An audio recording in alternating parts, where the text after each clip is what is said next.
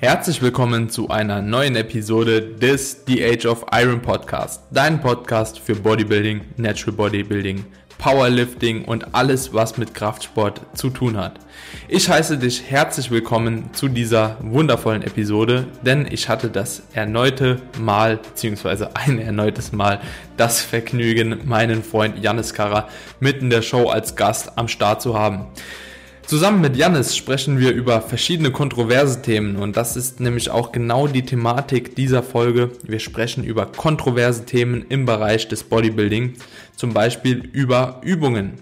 Dabei gehen wir auf verschiedene Übungen ein, wie zum Beispiel den Deadlift, insbesondere dem Sumo Deadlift, die Bend Over Row, die aktuell sehr, sehr stark in den Himmel gehypt wird und noch verschiedene weitere Übungen, wie beispielsweise die Belt Squat und so weiter und so fort. Also wir gehen auf sehr, sehr viele verschiedene Dinge ein und ja, erläutern euch da einfach anhand unserer Erfahrung, ja, nicht nur mit dem Science-Based Training, sondern auch mit der Erfahrung All-In bei verschiedenen Übungen zu gehen.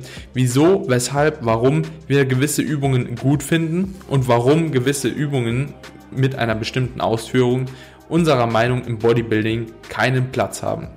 Wenn ihr Bock auf diese Folge habt und diesen Content allgemein feiert, dann würde ich mich sehr freuen, wenn ihr direkt zu Beginn einen Screenshot macht, das Ganze in eure Instagram Story haut und mich und Jannis verlinkt, sodass der Podcast The Age of Iron noch ein bisschen mehr wachsen kann, noch mehr Leute erreicht und wir eine noch stabilere Community erzeugen. Jetzt wünsche ich euch erstmal viel Spaß bei dieser Folge. Wir hören uns. Bis dann.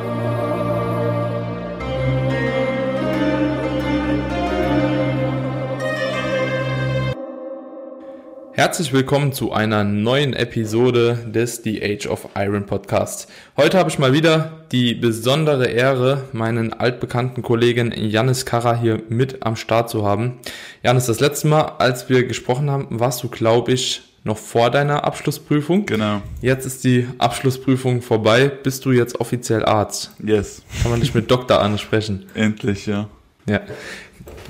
Hast du jetzt schon Doktortitel? Nee, oder? Nee, da bin ich jetzt gerade nee. noch dran. Ich muss eine Dissertation, eine Arbeit schreiben und ähm, ja, bin noch dran.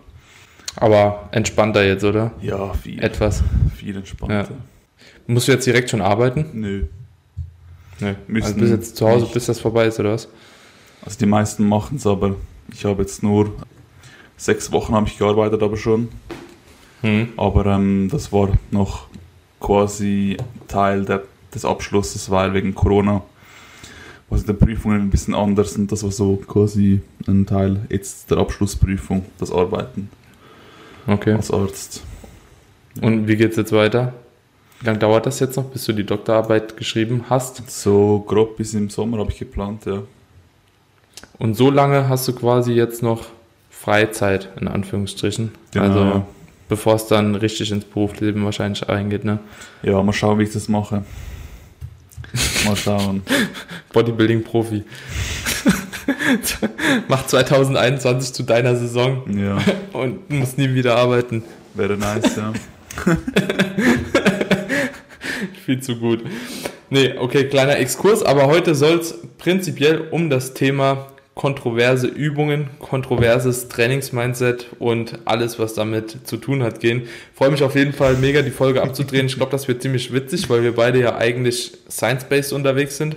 Genau. Aber ich glaube, beziehungsweise ich habe so die Erfahrung gemacht, dass ich in den letzten Jahren jetzt eigentlich gar nicht mehr so science-based trainiere. Also so, ich interpretiere Sachen anders, wie ich es noch vor drei Jahren gemacht habe, glaube ich. So, wie denn bei dir? Ich glaube, das ist sogar mehr Science Base, was wir jetzt machen, weil ich denke, wir haben jetzt langsam begriffen, dass wir die Grundlagen nehmen sollen und auf denen aufbauend quasi unser Training strukturieren sollen und nicht quasi die Grundlagen als zumindest bei mir war es ein bisschen so, dass ich die Grundlagen zu sehr als ein Stein gemeißelt gesehen habe. Mhm. Nicht als Set, also weniger als Grundlage halt, mehr als quasi mhm. Anleitung. Weil schlussendlich, wenn man sich mal ein bisschen genauer damit auseinandersetzt, was die einzelnen Studien mal wirklich liest, oder auch zum Beispiel über Mass oder so, hm. dann fällt halt schon auf, dass vieles, was wir da so angenommen haben, sei wissenschaftlich jetzt erwiesen, sage ich mal, ist gar nicht so klar. Weißt du? Ja. ja. Also ich, ich habe auch so das Gefühl, das war so, so, ein kleiner, so ein kleines Verkaufstool auch für viele Leute, ne? Mhm. Früher. Also so, die haben sich da auf diese Science Base halt extrem was aufgebaut, ne? Auch ihr ganzes Dasein. Mhm. Und weil gewisse Leute halt so ein großes Standing dann der Szene hatten, so wurde das dann irgendwie so implementiert bei anderen und da ist was draus gewachsen, so dass irgendwie so die Natural Bodybuilding Szene definiert. Aber ich bin froh, dass wir gerade noch mal so ein bisschen davon weggehen. Ne? Also mhm. so, weil, wie du schon gesagt hast, so wir haben halt eben viel schon zusammen auch angesehen und gedacht, wir wissen viel, aber eigentlich wissen wir gar nichts so und ich schäme mich manchmal aktuell so wirklich so vor so erfahrenen Bodybuildern, die eigentlich so intuitiv mir schon immer das Richtige gesagt haben, so und ich immer gedacht habe so, was labert der gerade? Digga, hier Studie XY sagt so und so, ne? Ist nicht so. Also, weißt du, was ich meine? Das ist, ich habe so das Gefühl, ich habe viele Meinungen ein bisschen belächelt, weil ich gedacht habe, so, ja, okay, ich weiß es besser, weil ich irgendwie die Studie XY gelesen habe und die halt eben in der Studie zeigt, ja, keine Ahnung, ein Athlet wächst vielleicht besser mit einer API 7 statt mit einer API 10. So, ne? Ja, ja. Ja, was du meinst, aber ich denke, das hat nicht damit zu tun, dass wir jetzt irgendwie von Science-Based Training weggehen. Im Gegenteil, ich denke, hm. jetzt trainieren wir, trainieren wir noch eher Science-Based als vorhin. Ich glaube, vorhin war es ja. so eine Miss-Application ja, ja, genau. Der, der Wissenschaft. Ja, das trifft, das trifft gut. So. Also jetzt nicht jetzt im Extrem, im Extremen, aber schon halt tendenziell ein bisschen so, weißt du, in hm.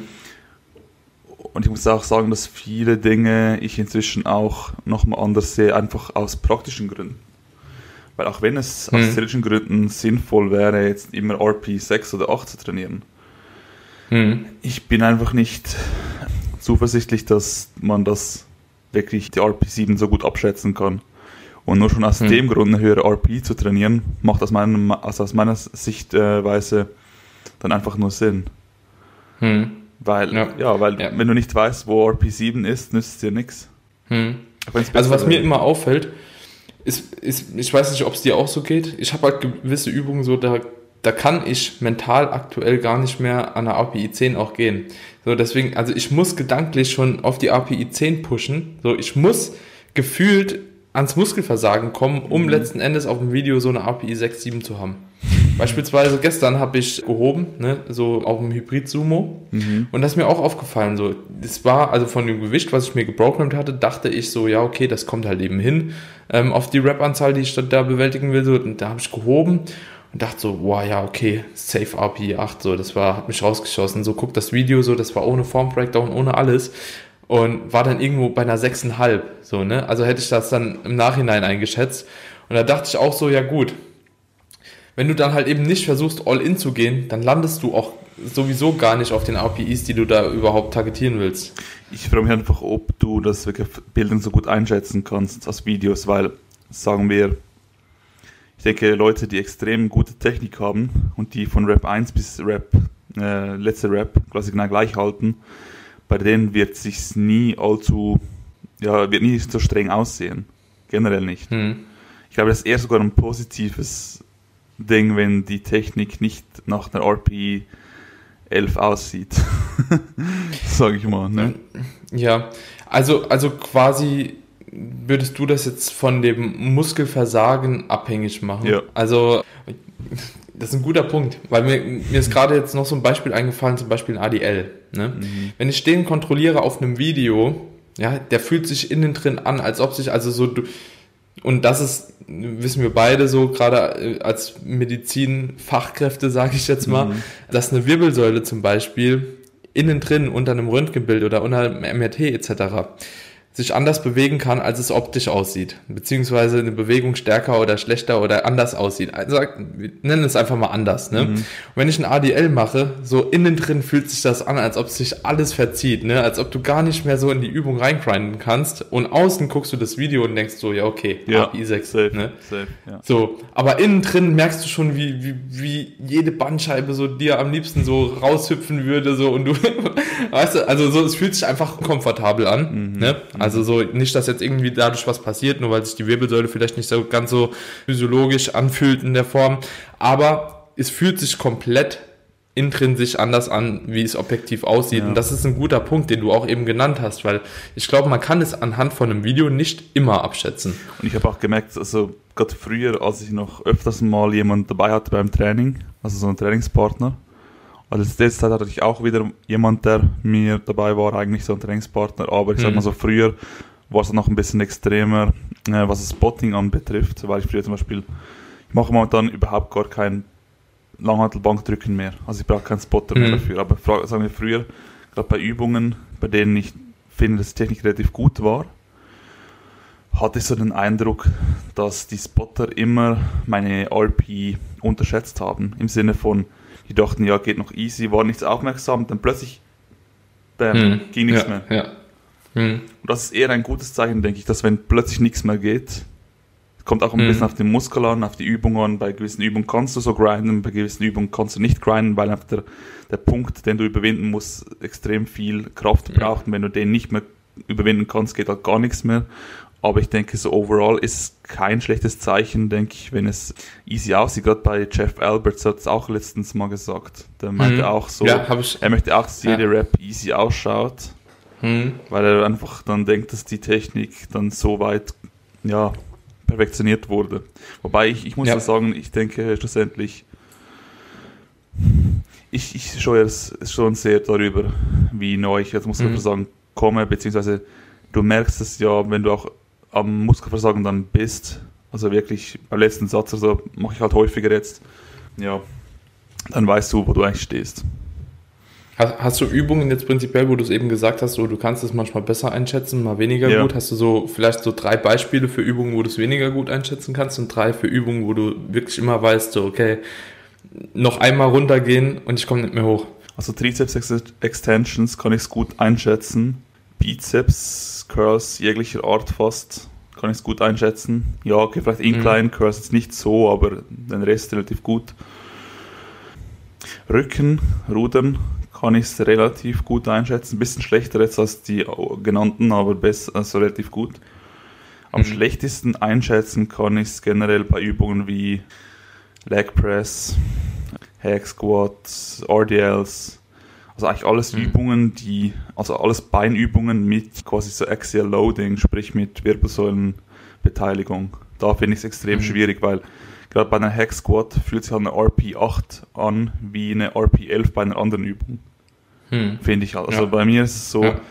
wenn ich jetzt zum Beispiel irgendwie kann Triceps Extensions mache und dort wirklich über das Muskelversagen hinausgehen würde mit irgendwie Porsches und so, das fühlt mhm. sich weniger streng an als eine RP8 bei Hack Squats. Ja, ja. Also ja. Es, sind gute Beispiele, die du genannt hast. So, ich glaube, ich würde da mitgehen was, was Übungen sind, die mir auch extrem schwer fallen. Das ist auch so eine Sache, die fragen mich Klienten oft, ne? So, ja. was ist jetzt eine API 8 bei der Übung XY? So zum Beispiel, oder eine API 8 bis 9, keine Ahnung, mittlerweile arbeite ich eigentlich ganz gerne mit so ein bisschen auch Ranges bei gewissen Übungen, auch, wo man es ja. sehr schwer einschätzen kann. Aber beispielsweise bei Seitheben, das ist so das Grundbeispiel von Übungen, wo es ultra schwierig ist, da finde ich, eine API zu festigen, weil du halt eben nicht weißt, also so dieser Übergang zwischen lokales Muskelversagen im Side-Delt und zwischen irgendwie Arbeitsübertrag auf die Traps, das ist halt, der ist sehr, sehr schmal. Also entweder so, du reduzierst wirklich die ROM so unsignifikant, dass du es fast schon gar nicht siehst, so, oder die Side Delts, äh, oder die Traps übernehmen einfach so ein bisschen Arbeit und du kommst dann doch nochmal auf die Höhe von vorher. Aber das ist, also ich glaube, dass es sehr, sehr schwer ist zu differenzieren, ziehen jetzt die Traps mehr oder mhm. ziehst du jetzt rein nur noch aus den Side-Delts, weil sobald ein gewisser Pump da drin ist, sobald ein bisschen Muskul äh, Blut in der Muskulatur ist, hast du ja auch sowieso ein besseres Feeling. Also die Ansteuerung wird ja auch von Rap zu Rap irgendwie gefühlt einfach besser. So, du hast ein besseres Feeling und du merkst gar nicht mehr, okay, nimmt jetzt der Trap viel ab oder arbeitet wirklich lediglich der Side-Delt. So, ich glaube, das ist so ein kleines Problemchen, weißt du, so dass der Pump immer stärker wird, so du immer mehr die Muskulatur eigentlich merkst und gleichzeitig merkst du immer weniger, wie wenig die Muskulatur eigentlich macht. Mhm, das ist so ein bisschen ja, weiß, schwierig, ja. Ich weiß, was du meinst, aber Gott bei den Sidetails mache ich es halt wirklich so, dass ich schaue, dass ich halt mich selber sehen kann während der Ausführung und dann einfach rein auf die Höhe und Geschwindigkeit der Ausführung gehe. Wenn ich jetzt beginnen muss, extrem Schwung zu holen, um auf, um auf die gleiche Höhe zu kommen, dann ist es für mich Muskelversagen, wenn du ex also extrem Ja. viel mehr Schwung benötigst. Oder wenn du halt nicht mehr hochkommst, ist es für mich auch Muskelversagen. Aber Ja. ich finde es auch ein bisschen schwieriger. Aber ich denke, da kommt es gar nicht mal so extrem drauf an bei dieser Übung. Aber was ich auch noch sagen Ja. wollte bei Belt Squats hingegen, weil gerade vorher, als ich gesagt habe, bei Übungen, bei denen ich es schwierig, schwierig finde, sind generell eigentlich Beinübungen, die so Compound-Style sind, Mhm. sage ich mal. Also jetzt nicht unbedingt nur Squats, aber Hm. sowas in der Art. Bei Belt Squats hingegen kann ich es relativ gut einschätzen und eine RP9 fühlt sich wie eine RP9 an, nicht wie eine RP 14,5 bei Da, da, da kannst du es auch gut. Ja. Du kannst es bei der Belt Squat auch gut mal austesten. Also ich bin Ja. bei Belt Squat, ich habe die, äh, ich glaube, sechsmal in meinem Leben gemacht und dreimal davon bin ich sitzen geblieben. so, ja. Die Belt Squats ist meine, meine Haupt-Quad-Übung momentan. Interesse halber, welche Belt Squat habt ihr? Pitch Shark haben wir. Okay. Hab ich, die habe ich noch nie gemacht. Ja, es, ist halt so, wenn du, ich finde, bei der Belt Squat kommt es extrem auf die Ausführung an. Hm. Ich sehe bei uns im Gym Leute, die nehmen das doppelte, dreifache, was ich nehme, an Gewicht. Aber sie halten sich vorne fest Hm. und äh, ihre Knieflexion ist am untersten Punkt bei etwa 90 Grad. Hm. Also sie machen eigentlich mehr Hip Hinge als Knieflexion schon fast und dann bewegst du halt massiv mehr Gewicht. Ja. Wenn du Ja. halt wirklich maximale Knieflexion hast und schön quasi so ein, schon fast nach Hm. hinten wieder aufstehst, so ganz aufrecht, ohne dich festzuhalten etc., dann ist das Gewicht so viel geringer. Und deswegen, Ich, ich habe auch so ein bisschen das Gefühl, dass diese Lordose besser beibehalten werden kann bei einer Belt Squat, also so in der Lendenwirbelsäule, dass du tendenziell eher nicht so dazu neigst, wie bei anderen Übungen in Buttwing zu kommen. So, und automatisch dadurch, dass halt eben das Becken mehr gekippt bleibt, dass du automatisch auch besser in die Hüftflexion kommst und auch besser in die Knieflexion wiederum. Also so, dass einfach dieser Mechanismus von der Belt Squat, weil das einfach komplett axial ist, ne, und auch der Zug quasi eher unten zieht, statt äh, dich aber das, oben das runter kommt extrem auf die, auf die Bell Squat Maschine drauf an. Bei der Pitch Shark ist es Mhm, überhaupt kann nicht, das ist es nicht von unten. Der Ach, Zug kommt ist von, die bei euch? von vorne leicht. Also Okay. es zieht dich so nach vorne unten. Ah, das ist geil. Das ist wie so eine, Ja. Ja, Ja. auch wie so ein Schlitten eine Art. Also ne, Schlitten ist falsch, Ja. so, keine Ahnung, Hebel. ähm, Ja, und dann versuche ich wie fast quasi, wenn sich jetzt der Hebel so bewegt, quasi dann, ähm, Mhm. wäre das tangential? Nee, das Gegenteil. Senkrecht zur Tangente. wahrscheinlich keiner verstehen, ja. äh. Whatever. Ja, ja. Okay, ja, ja, stimmt. Das, das sind schon grundlegende Unterschiede. Ich denke, aber das ist genau so eine Übung, wo es extrem darauf ankommt, wie, wie man sie ausführt. Und ich denke, das ist eine der, der Übungen, die jetzt eigentlich zum eigentlichen Thema, das wir hier behandeln wollten, Mhm. kontrovers Übungen, das ist so eine Übung, bei der kommt es extrem auf die Ausführung an. Mhm. Ja. Aber es ist eine richtig geile Übung. Also Ja. ich glaube, also ich würde mich freuen, wenn ich eine Belt Squat hätte. Also das ist schon extrem geil. ich- ich Nicht dir- jede ist gleichzusetzen, aber ist schon geil. Aber ich sag dir, die improvisierte Version, die ich jetzt mache, mit einer Langhantel im Rack, Mhm. fühlt sich fast gleich gut an wie die Pitch Shark. Ohne Witz. Okay. Du brauchst nur eine Langhantel, zwei Clips, die gut sind und that's it. Und Gewicht. Von, von unten quasi lässt du die Langhantel dann runterbaumeln. die Langhantel, Kannst du mir mal ein Video ich schicken? schicke den Video. Das hauen wir hier rein genau. ins YouTube-Video. Also jeder, der äh, das Video auf YouTube guckt für Home Gym, Janis rettet uns. Ja, und ich muss auch sagen, dass ich zum Beispiel jetzt bei der. Ich finde einfach, das ist so eine Übung, du kannst wirklich ins Muskelversagen gehen, ohne dass du noch komplett trashed bist für die nächsten 70 Tage. Mhm. Weil wenn du Mhm. bei einer, ja, bei einer Hack Squat ans Muskelversagen gehst, was ich hin und wieder auch mache, du bist so trash danach, bist so, bist so richtig, also die Mhm. Ermüdung davon ist enorm. Enorm. Mhm. Und das habe ich halt eben Ja. nicht bei der Belt Squat, da gehe ich schon fast mehrfach wöchentlich knapp oder ans Muskelversagen und ich fühle mich eigentlich gut. Aber, ja, aber ja, gibt ja mehr so Übungen. Zum Beispiel, wo es wo es mir auch auffällt, so ein Lat Pulldown oder so. Ja. Kannst du auch nicht vergleichen mit einer Bend Over Row oder einer Pendlay Row, finde ich.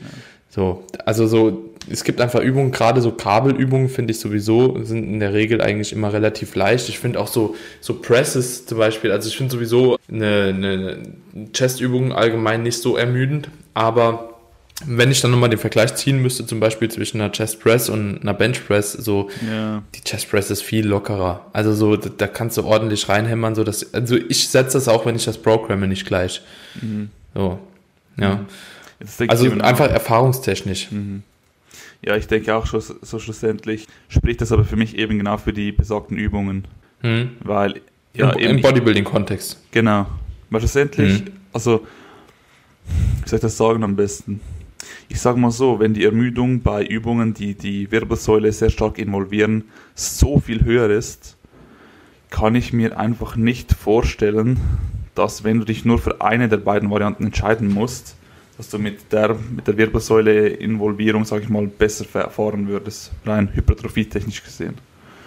Also wenn du jetzt quasi die, die um es besser zu formulieren, wenn du jetzt eine Supported Row Maschine hättest versus eine Bent Over Row und du könntest dich nur für eine Version entscheiden und das wäre deine alleinige Rückenübung.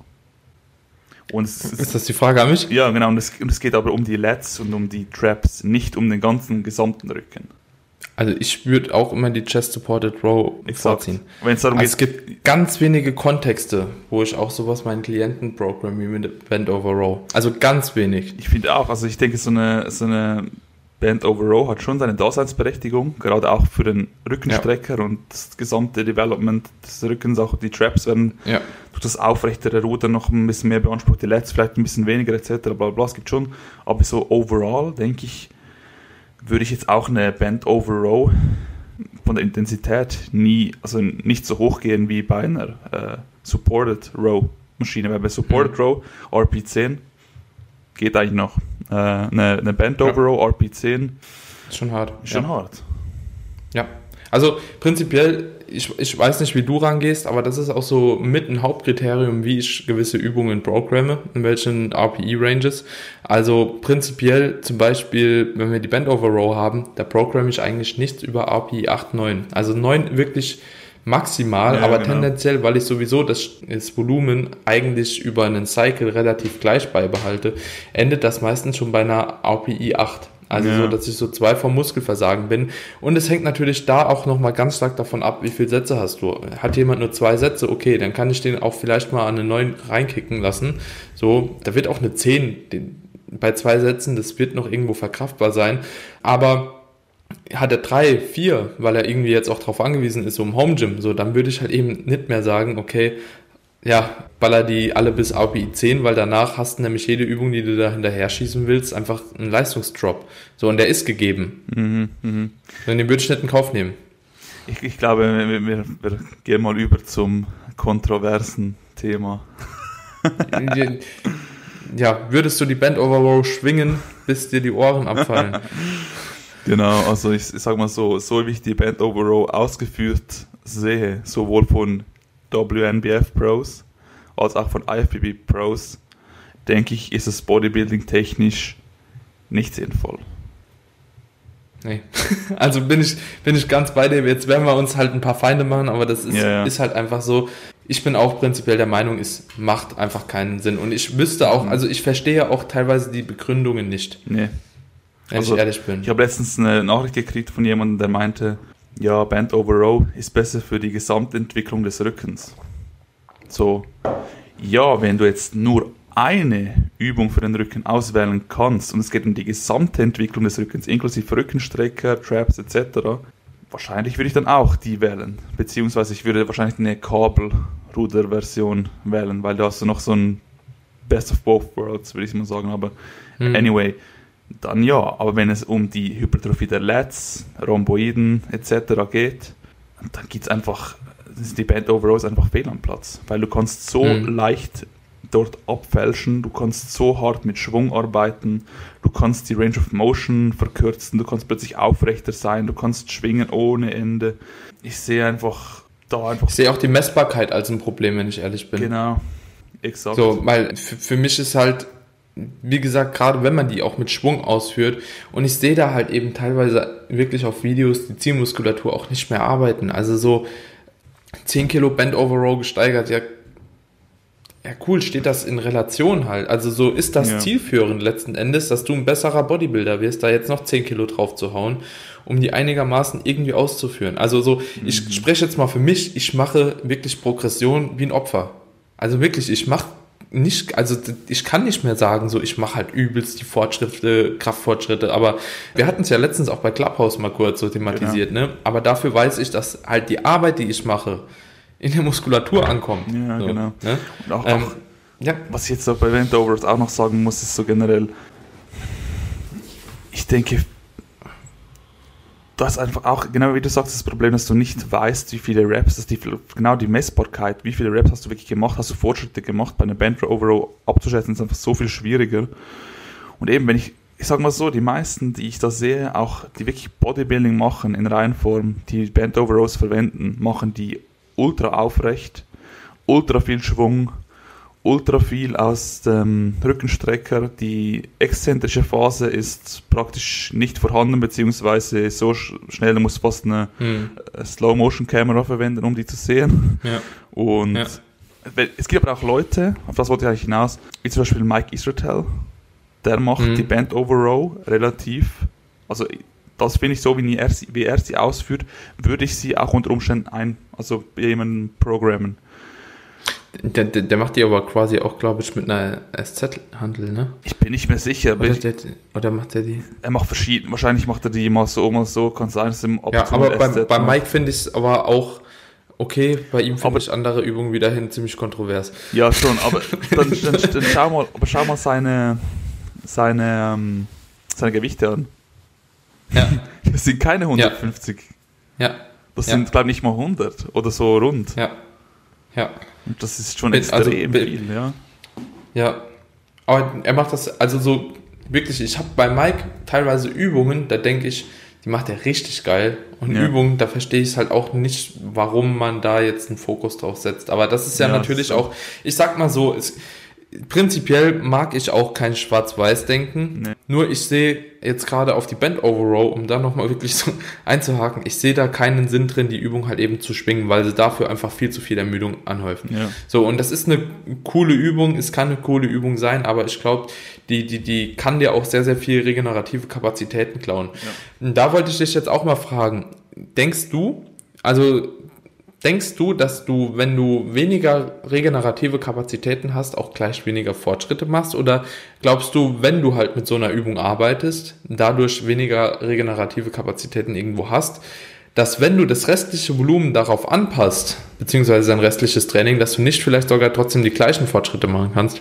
Das kommt eben jetzt auf die Ausführung an, wenn ich jetzt, wenn du jetzt sagst, wenn jetzt das quasi unter der Voraussetzung, dass ich Ahnung, vier Sätze davon mit extrem viel Schwung mache und quasi die exzentrische lasse ich die Hand einfach fallen, dann würde ich sagen, wenn ich die ersetze, könnte ich, keine Ahnung, das Doppelte an Sätzen noch dazu machen diese Woche und das produktiv, würde ich sagen. Hm. Wenn du jetzt aber sagst, du machst, sagen wir, nur drei Sätze und du machst es mit einer relativ strikten Technik, Hm. dann könnte ich mir vorstellen, dass du eventuell noch einen Benefit davon hast, wenn du jetzt nicht so viele Übungen hast für den Rückenstrecker sonst. Für die Hm. gesamte Rückenentwicklung. Wenn es rein um die Lets geht, um, oder um die, die quasi Zugmuskulatur, sage ich mal, Hm. dann denke ich, fährst du immer schlechter mit einer Übung, die du dann stabilisieren musst zusätzlich. Hm. Ja, Das ist halt meine Kann Erfahrung. gut sein. Ja, ja. Außer du, du, du arbeitest, dich- ah ja, also genau, außer du arbeitest dich wirklich an ein Gewicht dran, dass du halt eben wirklich kontrolliert bewegen kannst. Ich, ich weiß nicht, ob es dir auch so geht. Ich habe bei mir gemerkt, zum Beispiel bei Squats, bei Bench, du hast ja gesagt, du arbeitest relativ wenig mit den Übungen mittlerweile, so mit Grundübungen. Gar nicht mehr, ja. Ja, ich bin halt ein bisschen limitiert auch, ne? Also weil ich einfach nicht so die Möglichkeiten habe im Gym teilweise, groß umzusteigen. Auf Übungen, die halt auch auf meine Biomechanik, sage ich mal, irgendwo passen, auf meine Anatomie. Und da bin ich halt leider ein bisschen limitiert, aber ich würde sagen, dass ich dadurch, dass ich die Übung halt eben wirklich so lange schon so fest im Plan verankert habe, ich wirklich genau steuern kann jetzt, wo ich die Muskulatur auch treffen will, ohne groß dabei eine Mind-Muscle-Connection aufbauen zu müssen während des Satzes. Mhm. Heißt, ich habe meine Technik mhm. quasi so angepasst, dass die Übung eigentlich da ankommt, wo sie ankommen soll, ja, genau. ohne wirklich immer gezielt darauf zu denken, so, ey, jetzt will ich einen Quad treffen, so mit allen Teilen, so, der soll jetzt arbeiten, so. Also ich weiß, wie ich sie auszuführen habe, dass ich danach halt spüre, okay, der Satz, der ging echt genau. auf die Quads. Ja, ich so, denke. Ähm, das hatte ich lange Zeit nicht.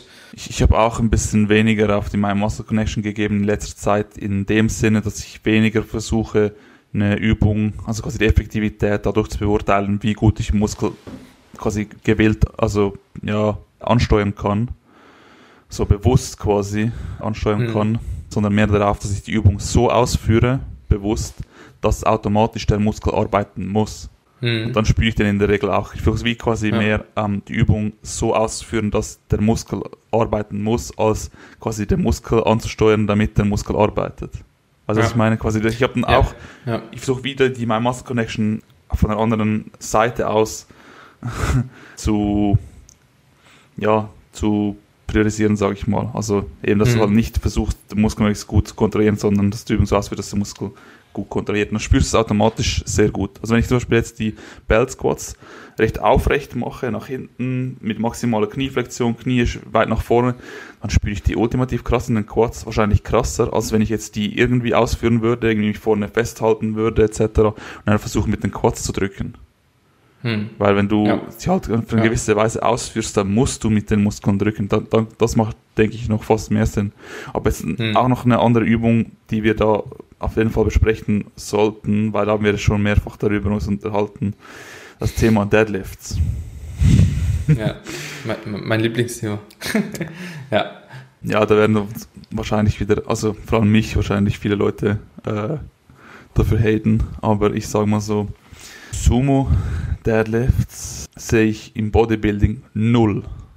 Also wirklich null hm. Sinn darin. Null. Hm. Weil. Ja, ja. Also, nee, ja.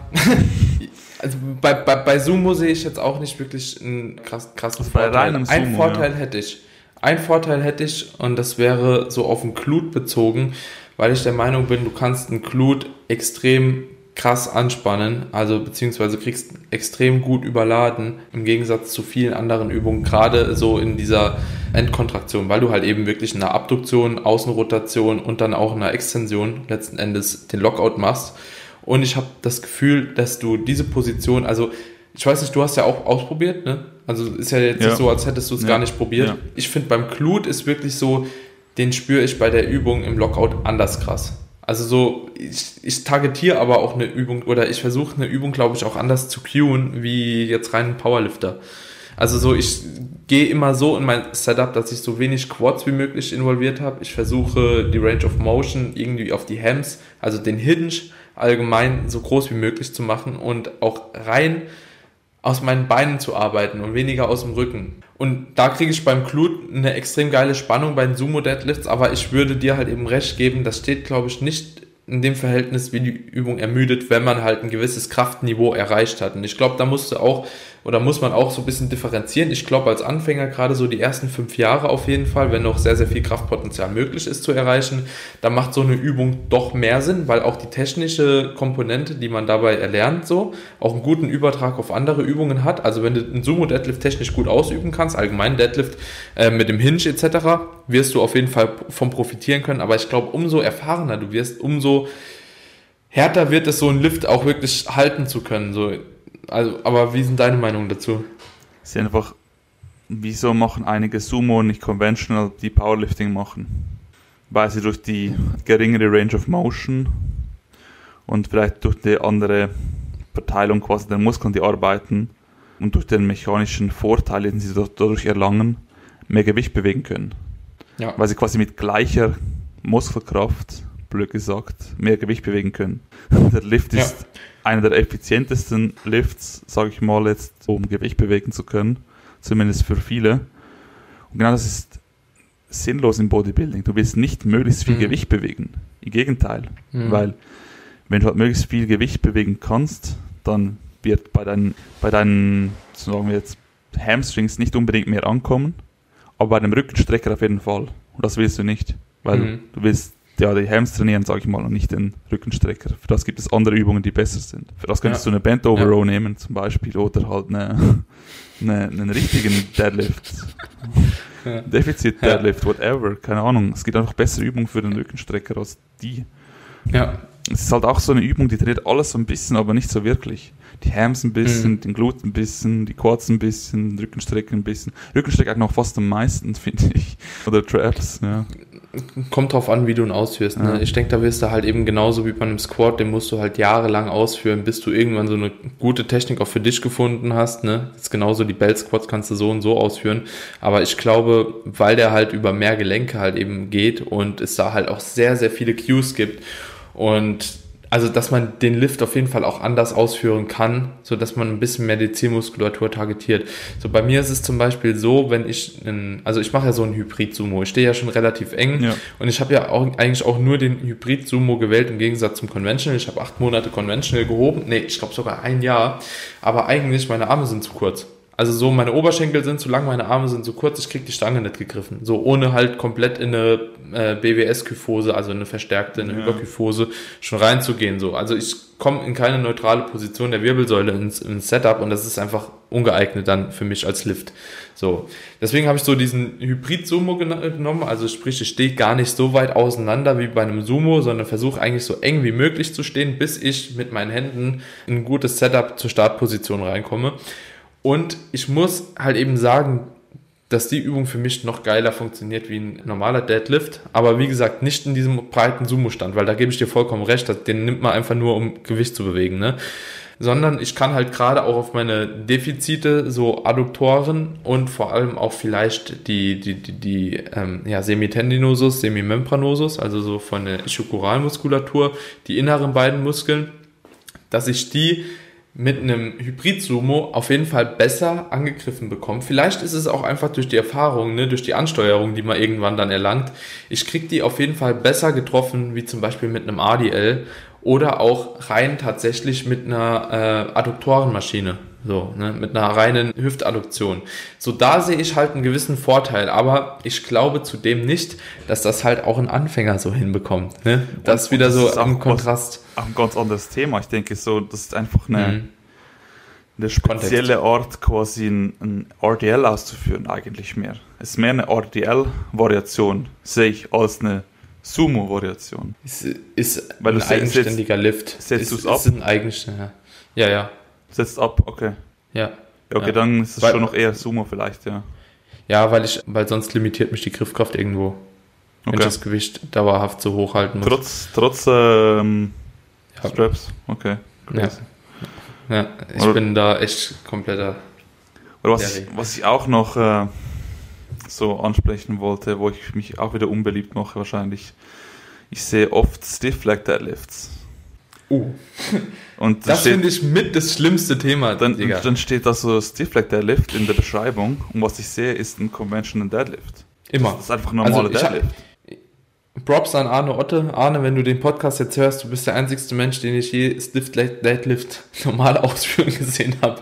Ja. Also es ist wirklich der Wahnsinn. Weil es ist einfach so, Also, ich habe oft Ja. das Gefühl, das ist, das ist kein Stiff Deadlift, das ist einfach eine, ein Deadlift, wo du halt ein bisschen mehr vorne überlehnst, was mechanisch sowieso einen Vorteil bringt, mehr zu bewegen. So Ja. habe ich auch immer schon von Anfang an meine Deadlifts gemacht.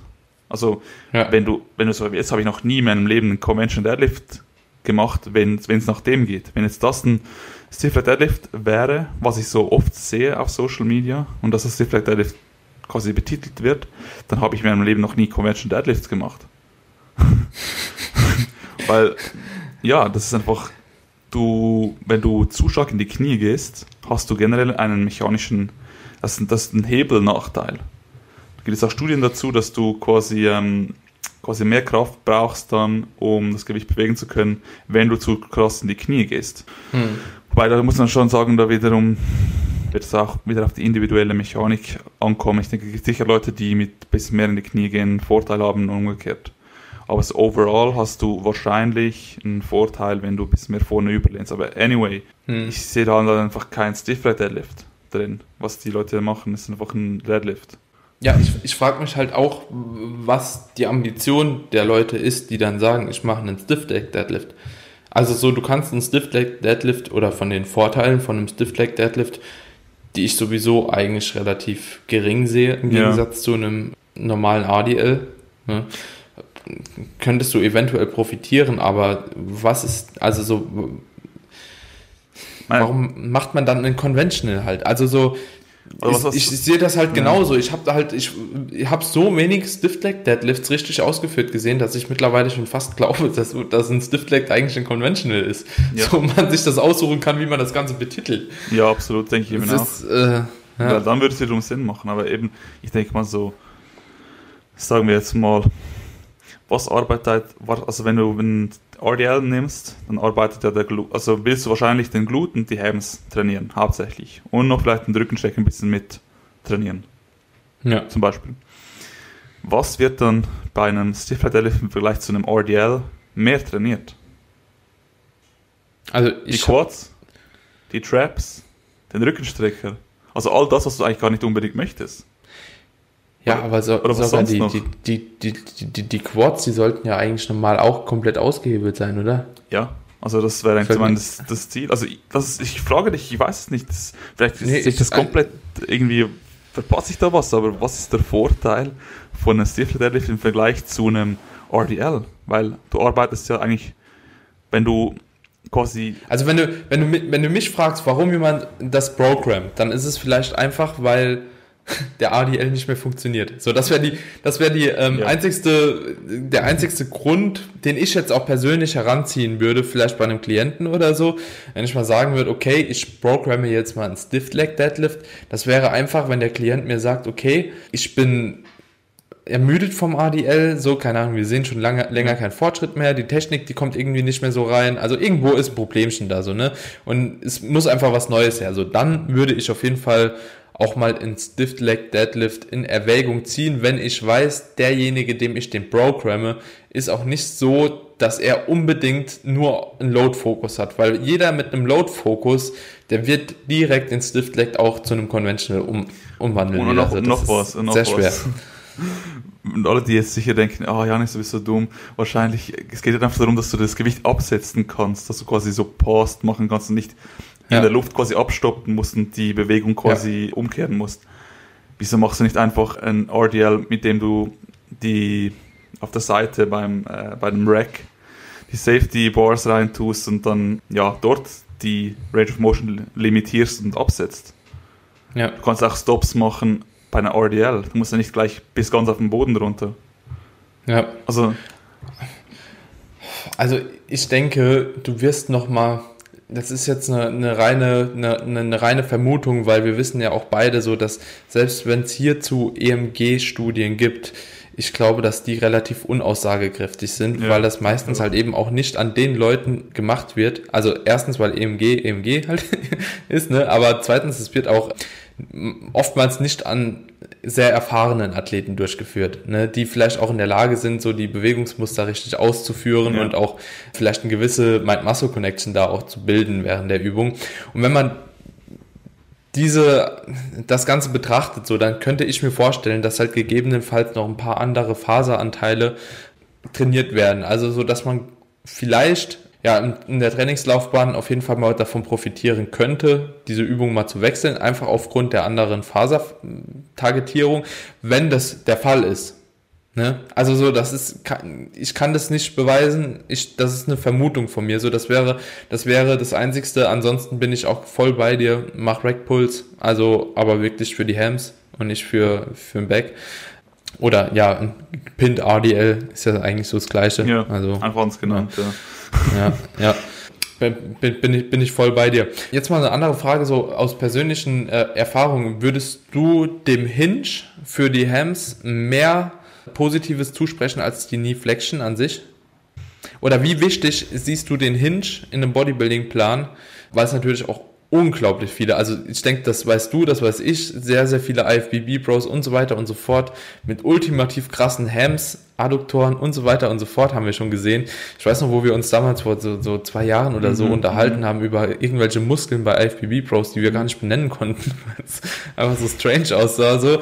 Ähm, ja, aber viele von denen machen tatsächlich einfach kein Deadlift, auch kein RDL ähm, und haben trotzdem Hams, die unglaublich krass sind. So, welchen Stellenwert gibst du dem Hinge persönlich?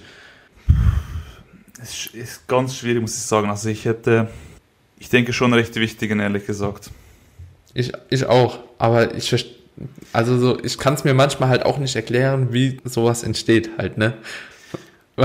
ja, wobei also, eben, ich meine, das können ja entstehen, obwohl sie es nicht optimal machen. Das muss halt auch immer denken, weißt du? Wenn halt mhm. jemand irgendwie gut Genetik hat, stofft und was auch immer, vielleicht einfach auch gut. Dann hilft auch die Band Over Row dann, ja, dann hilft halt auch irgendwie, keine Ahnung, irgendwas mal halt. Aber ich würde schon sagen, dass es recht wichtig ist und jetzt auch, um es theoretisch begründen zu können, bei einem Hip Hinge, quasi bei einer äh, Hüftflexions-Extensionsbewegung, hast du halt bei den Hams, ich glaube, der distale Anteil der Hams wird da, glaube ich, mehr hypertrophieren. Oder was der proximal? Ich glaube, der proximale war. Proximale. Proximal. Also Proximal. für jeden, der es nicht weiß, proximal ist mehr zur Körpermitte hin ja. und distal ist weiter zur, von der Körpermitte weg. Also, also quasi so. der obere Anteil, der unter dem Glut ist, der Hamstrings, wird mehr hypertrophieren im Vergleich zu einer Knieflexionsübung, die den distalen mhm. Anteil mehr hypertrophieren lässt. Plus, glaube ich, hast du noch einen Unterschied, also auch natürlich von, vom, äh, vom einen Kopf, vom Biceps femoris, den kurzen Kopf, der macht dann nur Knieflexion. Also wenn du keine mhm. Knieflexion machst, nur Hip Hinge, wirst du den wahrscheinlich kaum treffen. Also mhm. auf jeden Fall sinnvoll, den zu trainieren. Also Knieflexion. Ich denke, es braucht unbedingt beides, aber die Frage war ja nicht, ob es beides braucht. Die Frage war, wie relevant halte ich die, also in welchem Verhältnis soll die ungefähr trainiert werden. Und ich denke halt, dass der Hip Hinge schon sehr, sehr wichtig ist für die Hands. Also ich persönlich habe sehr gute Hamstring-Fortschritte gemacht durch den Hip Hinge, mehr mhm. als durch die Curls. Also erst als ich den Hip Hinge begonnen habe zu fokussieren, wurden meine Hams wirklich äh, besser.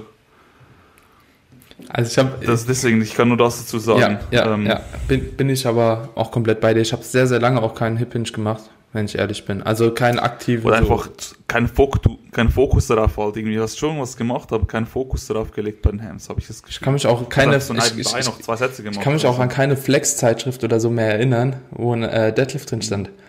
Also auch ein Deadlift für, für Beine. Ne? Also so, ich finde, ja. der, der, der maßgebliche oder das, die, die, die Zielmuskulatur bei einem Deadlift sollten eigentlich Hams und Glut sein und nicht um Rücken. Also so, das, das ist so, Je nachdem, wo du ein Target, also so, du, aber du, du programmst ja keinen Deadlift, um zu sagen, so, ey, ich will jetzt meine Lets krass hypertrophieren lassen. Also so, das für mich nicht, vielleicht für, für Posterior Chain Development. So, allgemein, also, ja, aber. Ich denke, also ich muss aus meiner eigenen Erfahrung sagen, ich bin ja wahrscheinlich schon biased, aber ich muss sagen, dass ich den Conventional Deadlift vor allem im Rücken spüre. Aber wo? Vor allem als Komplett. Rücken bewege. Fast. Komplett. Also so, Safe, aber die, da ist ja keine dynamische Arbeit quasi da, ne? Also so eine Dynamik ist da, wenn du halt eben den Hip Hinge ausführst. So meiner Meinung nach beim Conventional Deadlift, ne? Alles andere arbeitet ja statisch irgendwo. Aber das hatte ich ja letztens auch, wir hatten ja da auch im Clubhouse drüber gesprochen. Ich bin auch mhm. der Meinung, mein Rücken und jedem Klienten, den ich den programme, die vorher nicht gedeadlift haben, du siehst die optischen Unterschiede, ob jemand schon mal schwer gehoben hat oder eben nicht. So, da, also das also ich denke, macht irgendwas. Wo wir uns einig sind, wo wir uns einig sind, ich denke, dass irgendeine der Lift-Variation auszuführen wahrscheinlich sehr sinnvoll oder sogar notwendig ist, um maximale Hypertrophie im Rückenbereich zu erlangen. Ja. Würdest du das auch sagen? Ja, und auch ein Hams und auch ein Glut. Und darauf an, welche. Ja. Und ich denke halt schlussendlich, aber ähm, kommt es ein bisschen darauf an, was du halt fokussierst. Wenn du jetzt halt die Hams trainieren möchtest, und eben nicht diese Rücken-Benefits haben möchtest, dann machst du ein RDL. Wenn du halt beides haben möchtest, weil dein Rücken halt ein bisschen hinten rein ist oder einfach dein Rücken insgesamt ein bisschen unterentwickelt ist, dann machst du halt eher ein Conventional. Aber du machst nie ein Sumo. Mhm. ein Sumo ist halt nie sinnvoll, weil du hast weniger, ja. das nicht mehr Beine wirklich dabei, zumindest nicht die, die hintere Kette. Ja. Und auch im Rücken hast du weniger. Also denke eben, das, ich denke Conventional, Deficit, hat alles seine Berechtigung schlussendlich. Kommt halt ein bisschen wirklich an, wie deine Voraussetzungen sind, was deine Ziele sind, Schwächen sind, etc., deine ganze Trainingsplanung. Aber ich denke, so eine Deadlift overall ist schon wichtig. Mhm. Aber eben, ich denke halt, das Ding ist, so eine Stiff Leg Deadlift suggeriert halt, dass du den Deadlift machst für deine Hams. Mhm. Und so wie ich sie ausgeführt sehe, werden da die Hams mittrainiert. Ja. Das ist mehr eine Conventional, wo du ein bisschen mehr Hams noch einsetzt, um ja. vielleicht noch mehr bewegen zu können. Also so, keine ja. Ahnung. Ja. ja. Also ich, ich, ich denke halt, prinzipiell wird die Übung irgendwo ein bisschen vergewaltigt, um einfach mehr Gewicht zu nehmen. Also gerade so im englischsprachigen ja. Raum finde ich es eigentlich deutlich, ja, deutlich schlimmer wie im deutschsprachigen also, Raum. Also Englisch, nicht mal amerikanisch. Ja, ja, ja ich beziehe mich jetzt auch primär auf englischsprachigen Raum. Ja, ja.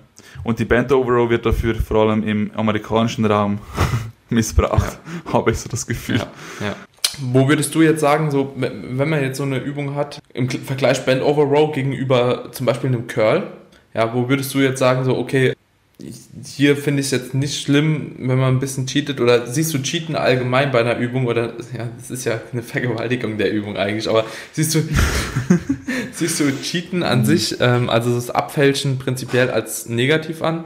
Oder würdest du sagen, bei manchen Übungen kann man es einfach auch machen, weil man dann weiß, okay, man hat wenigstens Zielmuskulatur vollkommen ausgeschöpft, ne, man hat alles ausgeholt? Oder würdest du prinzipiell sagen, so, oh nee, eigentlich, also so, ja, akzeptiere halt, wenn Muskelversagen ist? Ich muss sagen, es kommt extrem auf die Übung drauf an und auf den Grad des Abfälschens, aber wenn du mich so fragst, bin ich eher auf der Seite der, der Strict-Ausführung. Hm. Beispielsweise bei so jetzt ein Beispiel, wo es ein bisschen mehr drauf ankommt, ein Beispiel, wo es ein bisschen weniger drauf ankommt. Also weniger würde ich immer den Bizep Curl nehmen, so. Das ist für mich immer so ein gutes Beispiel. Oder auch die Lateral Rises, so. Da mache ich lieber noch zwei mehr, wo die Traps vielleicht involviert sind, wie diese auf der Strecke zu lassen, so, weil da ist halt auch Muskelversagen also ich denke, schwer. Gott, bei den, also bei den Seitheben würde ich sagen, das ist, ist, sehe ich sogar das gezielte Cheaten sogar das sinnvoll an, bis zu einem gewissen Grad. Ich sehe auch Partials bei Seitheben tatsächlich als sinnvoll an. Partials Porsches habe ich auch gute, sehr gute Erfahrungen gemacht und auch mit ein bisschen Schwung holen am Anfang, um eben diese Anfangs 10, 15 Grad zu bewinden, wo der Seiteil eh nicht so viel macht. Ja. Also ich denke, das hat schon, dort sehe ich sogar eher als hilfreich an. Dann ein anderes Beispiel, wo ich es jetzt auch noch okay finde.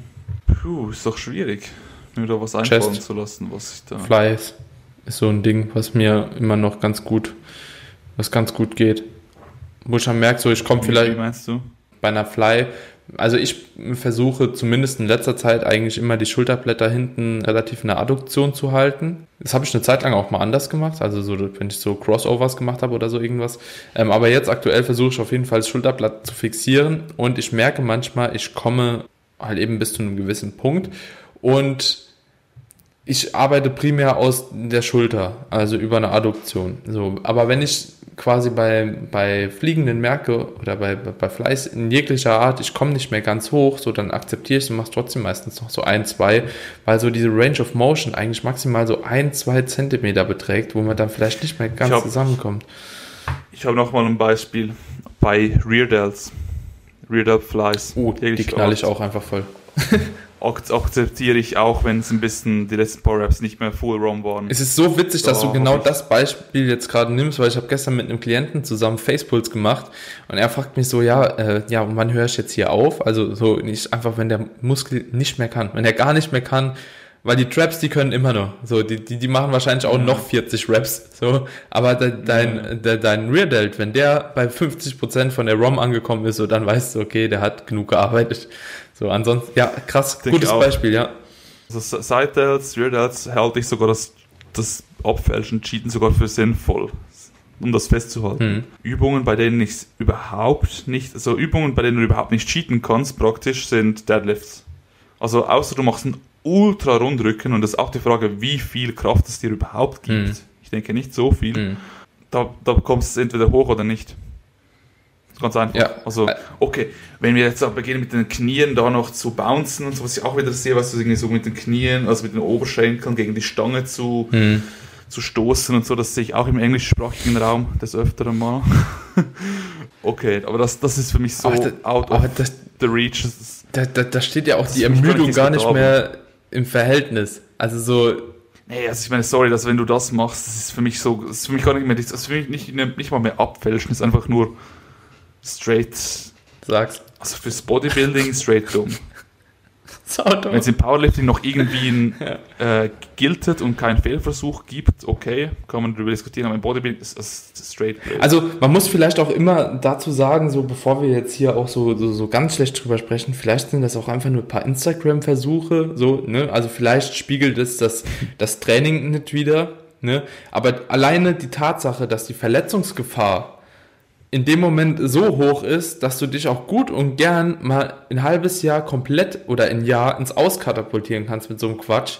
Allein das wäre es mir als Profiathlet oder als ambitionierter Athlet nicht, nicht, nicht das kann mir nicht so wichtig sein, oder? Also wenn du weißt, die Kacke könnte mich jetzt zwei Jahre rauskatapultieren, während irgendjemand anderes dann aufholt und ich deswegen irgendwann hinter dem platziert werde, so, das ist für mich nicht drin. Genauso ist es für mich nicht drin, irgendwie Fußball auf dem Bolzplatz zu spielen aktuell. Mach ich nicht. So, das, das ist nicht mein Business so. Ich will im Bodybuilding gut werden und ich will nicht mich durch irgendeinen Quatsch verletzen. So, wenn ich vom Auto angefahren werde, ja gut, so kann ich nichts für. Schön, aber es ist in meiner Verantwortung, was ich mache, um in dem Sport besser zu werden oder eben nicht. Und da gehören halt eben so Dinger halt dazu. Das geht nicht. Halt, Partials gibt ich habe bezüglich Partials habe ich schon relativ positive Einstellung. Ich denke, da kann bei vielen Übungen machen Partials Sinn, bei vielen. Aber nur bei Übungen, bei denen auch quasi dann bei den Partials hauptsächlich die Zielmuskulatur arbeitet. Mhm. Wenn du zum Beispiel in Band Over Rows Partials machst, da arbeitet dein Rückenstrecker verhältnismäßig mehr als die ganze Zugmuskulatur, die du eigentlich ja auch trainieren möchtest. Mhm. Da steht das Verhältnis dann nicht mehr, dann, dann arbeitet die Stabilisationsmuskulatur verhältnismäßig noch mehr bei einem Partial mhm. als bei keiner Partial, bei einem Full Run. Ja. Wenn bei, aber wenn du halt eine Übung hast, bei der du einfach Partial machst und die genau gleiche Muskulatur arbeitet, wie zum Beispiel bei Leg Curls. Wenn du Leg Curls machst und noch ein paar Partials machst, arbeiten immer noch die Hams. Mhm. Ja. Die, die Waden in, in quasi knapp gestreckten Dingen ja. noch mehr, aber du kannst die Porsches ja, auch im oberen Bereich machen vielleicht oder so. Was mhm. ich meine, das ist so, so, das Ding. Aber wenn halt die, die, durch das du Partials machst, die Zielmuskulatur weniger arbeitet, verhältnismäßig als die Stabilisationsmuskulatur, sag ich mhm. mal, oder die sekundär trainierte Muskulatur, ist es einfach nicht sinnvoll. Und bei Übungen, bei denen du eben, ich habe auch gerade wieder gesehen, ich mache mich jetzt wahrscheinlich extrem unbeliebt, aber bei Doug Miller, mhm habe ich jetzt auch gesehen, wie der, äh, er schreibt auch, auch irgendwie Extreme Loose Form Pendlay Rows. Mhm. Und was ich da sehe, ist eigentlich mehr oder weniger einfach Bend Deadlift. Oder ja, mit Absetzen. Weil, weil, ja, das Ding ist, wenn du dir anschaust, wie viel quasi die Ellenbogen nach hinten wandern, schau dir das wieder mal ganz genau an, dann wirst du sehen, dass quasi eigentlich die Ellbogen fast nicht nach hinten wandern und einfach danach der äh, quasi ganze Oberkörper nach unten gezogen wird. Mhm und dadurch die Illusion quasi, dass du die Ellbogen hinten hattest, mhm. quasi erschaffen wird. Also es ist wie so, die Ellenbogen sind dann schon hinter dem Körper zu einem gewissen Zeitpunkt, aber nicht, weil du sie nach hinten gezogen hast, sondern weil du den ganzen Oberkörper einfach noch weiter nach vorne befördert hast, während du die Ellbogen genau dort gelassen mhm. hast. Ja. Muss es wieder nochmal anschauen, dann weißt du mhm. genau, was ich meine. Es ist so, und das ist einfach, kann man, kann man machen für den, für den Rückenstrecker. Ja, das Ding ist halt, da, das Problem ist, wenn man so Aussagen trifft, dann ist es immer so, ja, aber der hat das und das erreicht. So, ne? Also ich glaube, wir sind ja. jetzt mittlerweile ja, oder das ist halt Doug Miller, so, ne? Ja, okay, es ja. ist Doug Miller, aber es geht um Doug Millers Training oder um die Übungsausführung und die Übungsausführung, die ist halt nicht korrekt. So, ne? Und da muss man ja einfach, also so man, man muss dann ja die Fakten einfach gegenüberstellen. So gut ausgeführte Übung mit guter Technik schlecht ausgeführte Übung mit schlechter Technik. Die, die, dieses Outcome muss man einfach gegenüberstellen und was anderes machen wir ja gerade nicht. Wir stellen nur das Outcome der Übung gegenüber und dann kann man halt eben auch so eine Aussage treffen wie, das ist halt Quatsch. Also muss man ganz ehrlich sagen, ich finde, das ist auch jetzt nicht du verwerflich musst, oder so. Du musst es einfach irgendwie begründen können, wieso du es so ausführst. Ja. Und die, ich kenne keine Begründung, wieso er das so macht. Also ich sehe keinen einzigen Vorteil für irgendeinen Muskel, außer für den Rückenstrecker und vielleicht noch die, die Glutes. Aber wenn du einen Pendlay Row machst, will- willst du ja wohl kaum die Glutes und den Rückenstrecker hauptsächlich trainieren, weil für das gibt es die Deadlifts. Mhm. Wieso machst du dann eine, eine Row? Ja. Also das macht überhaupt keinen Sinn. Also ich sage nicht, dass es, es gibt nicht so die Ausführung, aber wenn deine Ausführung deutlich von dem quasi von Konventionen, wie man Übungen ausführt, so mal extrem abweicht, musst du es einfach begründen können. Wenn du es begründen kannst, wie zum Beispiel bei den Zeit, beim Seitheben jetzt bei uns, dann ist es easy. Dann kannst du es begründen. Mhm. Dann ist, spielt auch nichts dagegen. Aber wenn du es halt nicht begründen kannst und die einzige Begründung, die schlussendlich übrig bleibt und die ich mir überhaupt, überhaupt vorstellen kann, ist, bewegst mehr Gewicht. Mhm. Ja. Ja, das, das, also Das macht keinen Sinn. bei Doug Miller weiß ich jetzt auch zum Beispiel so, er sagt ja selbst so, er trainiert extrem schwer und einen extrem hohen Reps. Ja. So, Ja. vielleicht ist es das, dass er sagen will, okay, er will diese Rep-Range targetieren, aber dann würde ich halt auch ein leichteres Gewicht halt holen, ne? Dass halt eben die Zielmuskulatur in der Rep-Range halt auch noch effizient trainiert. Keine Ahnung. Also keine Ahnung, Erfolg spricht ja irgendwo für sich, vielleicht hat er so tatsächlich die Erfahrung gemacht, aber es ist halt auch genau gegenüber nie gesagt, so was wäre, wenn er es halt auch anders machen würde. Genau. Genau, das ist es halt. Und ich denke, da würde, da bin ich genügend erheblich zu sagen, dass er wahrscheinlich bei gewissen Muskelgruppen wahrscheinlich noch besser aufgestellt wäre. Mhm. Bei gewissen vielleicht auch schlechter. Vielleicht wäre dein Rückenstrecker schlechter. Vielleicht wären seine Glutes und Hams schlechter. Mhm. Kann sein. Aber dein Rücken wäre besser, wenn er die Pendlay Rows ein bisschen strikter ausüben würde, weil er hat null exzentrische Phase dabei. Null. Mhm. Isometrisch halten vorne, äh, oben oder unten, null. Mhm. Er hat eigentlich nur eine konzentrische mit extrem viel Schwung aus dem Rücken. Mhm. Und das kannst du mir einfach dann nicht verkaufen, dass es irgendwie sinnvoll ist für die Lets Ja, zum Beispiel oder die Tra Das macht einfach keinen Sinn, sorry. Mhm. Also, Ja, ja, es ist, ist tatsächlich schwierig. Ne? Da, da, da kann man sich jetzt auch drüber streiten. So. Also über Sachen, aber eben, wenn du es halt, wenn du es halt kompensierst über halt irgendwie 20, 30 Reps und 27.000 Sätze, hm, dann kann es schon sein, dass für die Letzten das reicht. hm, ja, Aber steht also in keinem Verhältnis, was du hättest machen müssen, um die Lets zu treffen. Weil vielleicht hättest du in vier Sätze mit Strict Form wahrscheinlich die Lets gleich targetiert wie, keine Ahnung, deine 7 mal 20 ja.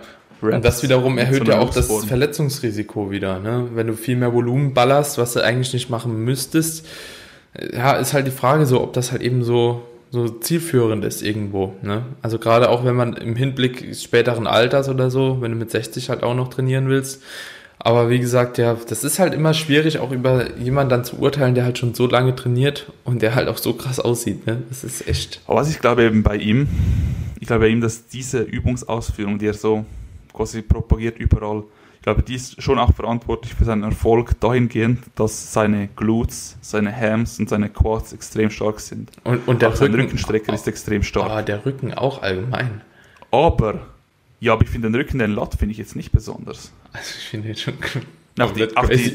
Ich finde alles an dem Den crazy. Lat, Ich muss, ne, ich finde den Rücken und Brust, finde ich von ihm, das sind so deine Schwachstellen, würde ich sagen. Also im Vergleich zu den überkrassen Beinen, überkrassen Gluten, überkrassen Schultern, Armen. ja, ja, Im Verhältnis. Ja, ich sage nicht, dass ich einen besseren Rücken habe als er. Ich sage nur, er hat im Vergleich zu seinen anderen Muskelgruppen hat er einen schwächeren Rücken, meiner Meinung nach, als ich Beine. muss jetzt parallel, werde ich jetzt mal einen Doug Miller auschecken nochmal.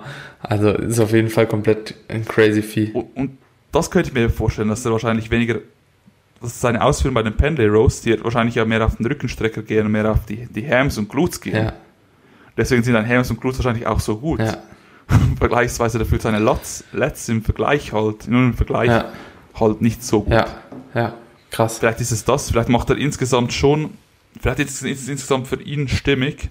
Wobei ich denke, vielleicht müsste er einfach ein bisschen weniger so trainieren, wie er trainiert und vielleicht ein bisschen mehr noch strikt Form Lat-Übungen reinnehmen. Dann würde er wahrscheinlich noch besser aussehen. Wahrscheinlich würde er nicht besser aussehen, wenn er alles komplett umkrempelt, aber vielleicht ein bisschen mehr noch dazu, strikt Form für den Lat. Hm.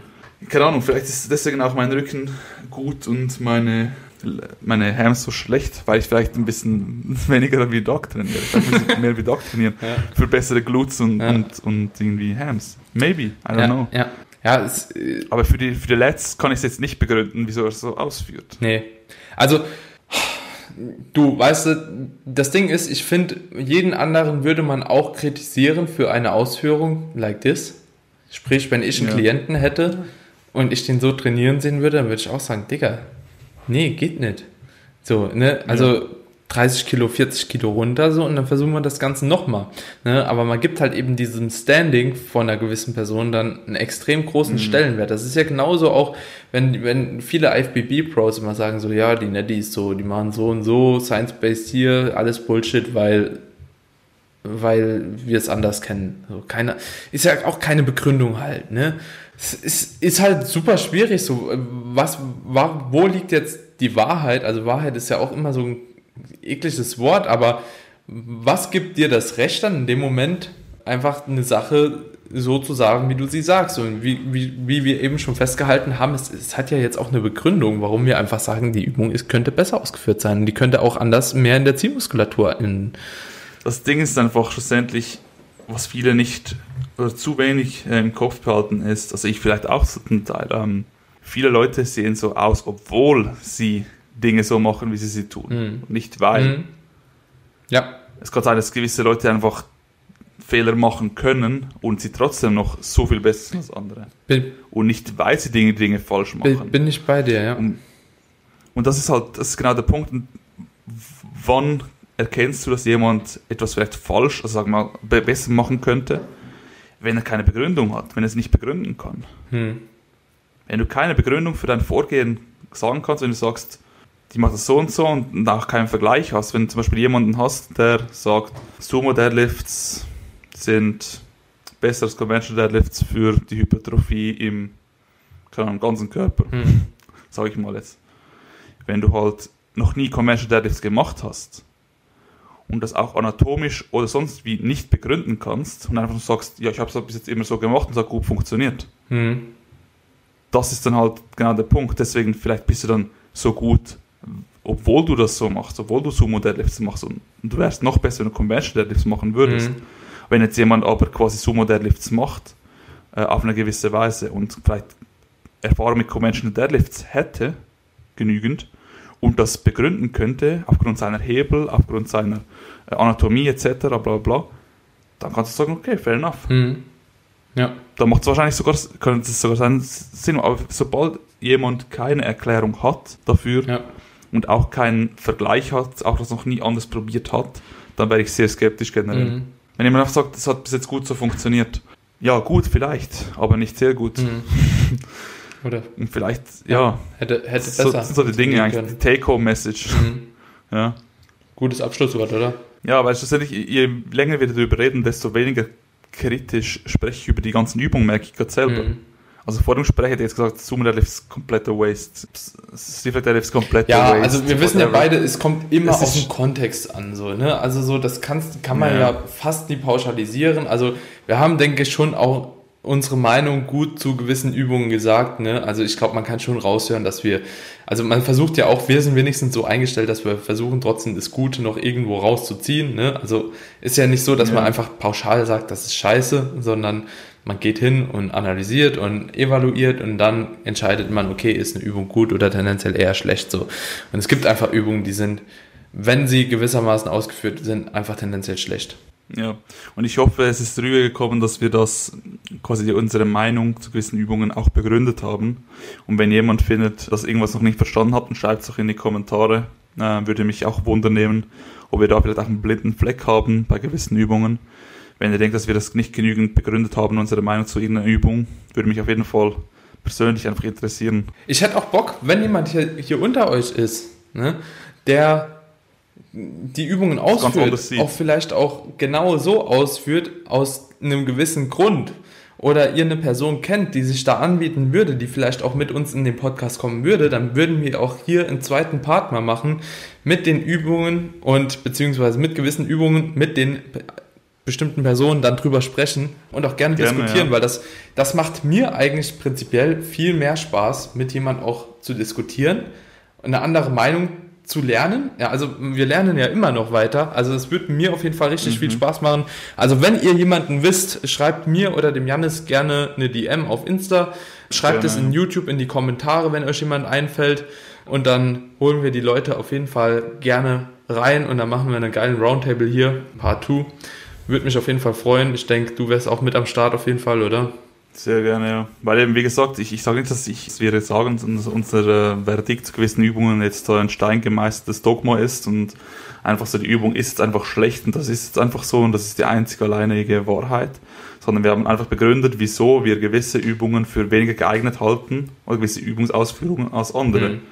Und wenn, wenn wir da irgendwas nicht gesehen haben oder irgendwie einen Punkt vergessen haben, der quasi noch für die Übung spricht, dann würde ich das sehr gerne erfahren, weil, wie gesagt, auch wir lernen immer wieder dazu. Aber ich denke, das hat schon gut getan, auch mal da ein bisschen zu ranten. Ja, also, über Ausführungen, die also, wir so tagtäglich sehen, weil, ja. Ja, weil gewisse Personen auch ein gewisses Standing haben in der Szene und das als mhm. Nonplusultra prinzipiell abgestempelt wird, was sie machen. Und ich finde das halt eben gefährlich. Ja. Also so teilweise, das ist echt scheiße. Muss ich, muss ich wirklich sagen, so, ja. weil viele Leute es auch einfach kopieren. Ne? Also so dann, die meisten werden jetzt sagen so, ja, aber die Leute haben das nicht einfach zu kopieren und die sollten den Kontext verstehen. Aber die Leute, die lesen sich ja nicht mal den Text runter durch, so was da steht. Also so, ich gucke. Aber ich muss auch sagen, dass in den Texten auch meistens auch steht, dass sie es genauso ja, empfehlen. Ja, würden, das ist das Beste, ich weiß, ich wollte es jetzt nicht aussprechen. Also fast immer ja. steht es so drin. Also es ist nicht so, dass sie sagen, macht es nicht unbedingt so, wie ich es mache. Ja, ich. Sondern steht so, das ist das Beste, macht es immer so und der, der das nicht so macht, ist ja. dumm. So in dem Stil wird es vermittelt zum Teil. Ja, ich wollte es ich nicht aussprechen. Ich habe gedacht, komm, ich lasse mal was Positives da. Ja, genau. Ein Hoch, ja. ein Hoch auf Mike East und seine Übungsausführung die wenigstens gut ist. ja, weil wenn du halt so einen Ultraschwung, Bend over Row, Triple machst, kannst du ja nicht erzählen, dass das für Bodybuilding ja. allzu gerechtfertigt ist. Ja. Nee. Oder begründet es mir, wieso? Ja, nee. Ich bin offen dafür. Wir machen eine Folge. Ich sehe es nicht. Wird, es wird sich safe jemand finden lassen. So, also haut wirklich das, äh, ja, haut Namen in die Kommentare, schreibt uns DMs so, wir wir, wir, wir holen diejenigen auf jeden Fall rein. Und wie gesagt, so vielleicht denken wir auch einfach falsch, vielleicht sind wir auch einfach zu biased zu guter Übungsausführung, ja. aber vielleicht haben wir auch einfach recht. Kann auch sein. Who knows? Alright, Janis, ich danke dir, dass du da warst, mein Lieber. Ich denke, wenn die Leute dich finden wollen, die, die den Podcast hören, die wissen eigentlich, wer du bist. Ansonsten Y Kara auf Instagram und genau. das war's eigentlich, ne? Ja, Clubhouse auch, aber das ist erst neu. Ja, mal gucken, wo das überhaupt hingeht. Lass mir ein Following da. Easy, Bro. Und ja, ich hoffe, wir haben da nicht zu hart provoziert. Ich glaube nicht. Ich weiß nie. Ist mir auch egal. Ich habe schon mal gewisse Personen über ihre Übungsausführung auf eine, sagen wir, fragliche Art kritisiert und da kam es dann auch relativ krass retour. Aber eben, ja, wir haben das da auf eine relativ, ähm, soll ich sagen, allgemeinverträgliche, äh, objektive Art getan. Von dem her kein Grund. Ich, ich, ich weiß noch welche. ja, okay. Das, das ist aber, glaube ich, nicht ein Verhältnis zu, zu setzen. Obwohl es auch. Ja, e, egal. Nee. egal. Ich, ich sehe es ein. Man, man, kann es auf eine gewisse Art machen, wie es, ja. keine Ahnung, nicht respektlos erscheint, und auf eine Art machen, die halt, ja, gewissen aufstößend. Ich denke, das das letzte habe ich gelernt. Perfekt. Alright, Bro. Ja. Ich wünsche dir was. Ciao, ciao. Bye, bye. Vielen Dank, dass du die Episode bis hierhin durchgehört hast. Ich hoffe, dir hat die Episode gefallen, denn ihr wisst, der Jannis als auch ich, wir sind beide eigentlich ja, der Science-Based Community, wenn man das Ganze so ausdrücken möchte, angehörig. Allerdings haben wir in den letzten Jahren immer mehr verstanden, wie wir das ganze Thema oder wie wir allgemein Studien auch besser auf unser Training implementieren können oder übertragen können und sind da mittlerweile auch ein bisschen nicht mehr ganz so strikt unterwegs, wie wir es vielleicht einmal waren, weil wir es einfach mittlerweile auch ein bisschen besser wissen als damals. Und ich denke, das ist eben so eine wichtige Sache, dass man aus Erfahrungen lernt und an Erfahrungen reicher wird und das Ganze nicht auf einer Stelle stehen lässt und ja, sich immer nur auf eine Meinung beschränkt. Dementsprechend hoffe ich, dass euch die Folge gefallen hat, wir euch einen guten Mehrwert liefern konnten und ihr vielleicht auch das ein oder andere für euer Training mitnehmen könnt. Wenn euch die Folge, wie gesagt, gefallen hat und ihr mehr von diesen Folgen wollt, dann schreibt uns doch gerne eine Bewertung auf Apple Podcast. Lasst uns ein Abo bei YouTube da. Gerne auch einen Kommentar, wie gesagt, mit den Leuten, die ihr hier in dieser Show haben wollt. Und dann wären wir, besonders ich, euch natürlich sehr, sehr dankbar. In diesem Sinne, wir hören uns bei der nächsten Folge. Ich wünsche euch noch einen wunderschönen Tag, egal was ihr gerade macht, wo du gerade bist. Und wir hören uns. Bis dann. Ciao, ciao.